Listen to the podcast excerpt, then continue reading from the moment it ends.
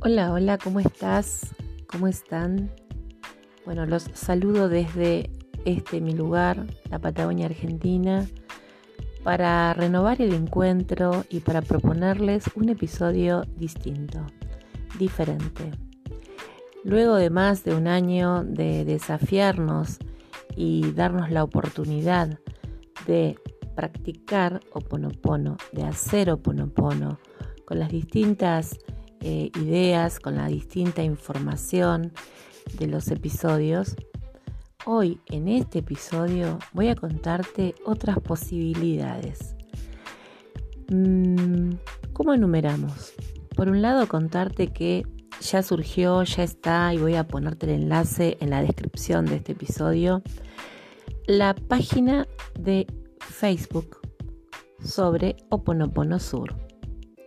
Sabemos que las diferentes edades que compartimos esta práctica depende de nuestras costumbres, nuestras características, nuestra preparación.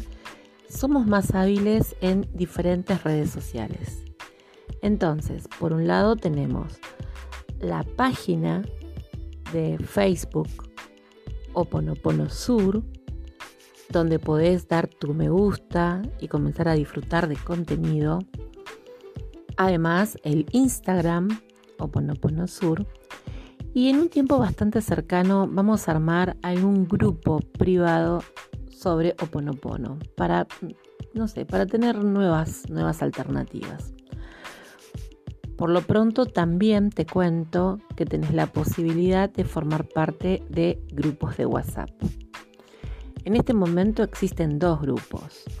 Un grupo que es un grupo abierto, que es totalmente gratuito, donde quien quiera puede solicitarme ingresar y puede interactuar, donde todos interactúan los integrantes, que son de diferentes países, tal cual los oyentes de este podcast, y vamos todos compartiendo la práctica de Oponopono.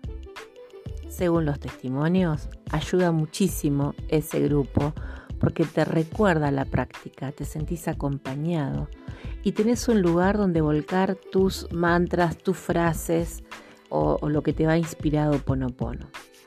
Por otro lado, a partir de este fin de semana, surge, nace un grupo de WhatsApp eh, de Oponopono intensivo, que es como un grupo de estudio, donde solamente quien administra, que en este caso soy yo, va a subir material y el resto va a tener la posibilidad de tener en su teléfono, en su celular, en su móvil, em, un grupo de lectura donde sigo haciendo la difusión de Oponopono y los contenidos que puedo generar.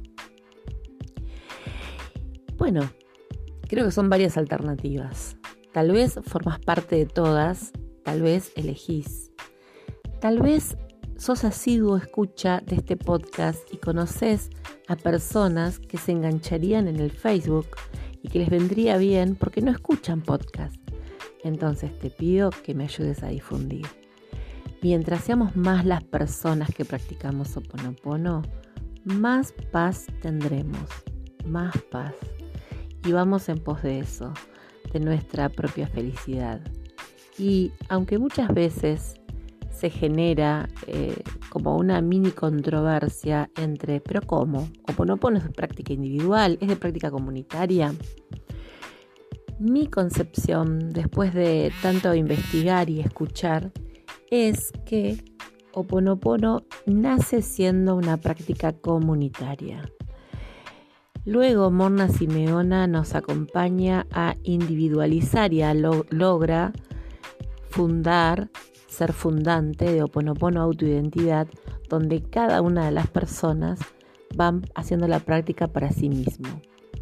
Conociendo los principios del Oponopono, sabemos que sanando uno, sanamos todos, que cuando limpio memorias, lo siento, perdóname, gracias, gracias, gracias, lo siento, perdóname por aquello que está en mí, que ha creado esto, lo siento, perdóname, te amo, gracias, o la forma en que quieras decirlo, usando las frases herramientas o palabras gatillo también, sabemos que no solo limpiamos nuestra realidad, limpiamos también las memorias que comparto con otros. Entonces, mi mirada es dual. Creo que Oponopono nos ayuda, nos sana a todos. Aunque tal vez no seamos todos los que lo practicamos y tal vez no sea una dinámica que a todos les agrade o les resuene. Pero bien, me despido eh, con esta pequeña cápsula contándote entonces las, todas las redes sociales por las que estamos eh, organizándonos y dándonos oportunidad de seguir sanando. Gracias, gracias, gracias. Te espero.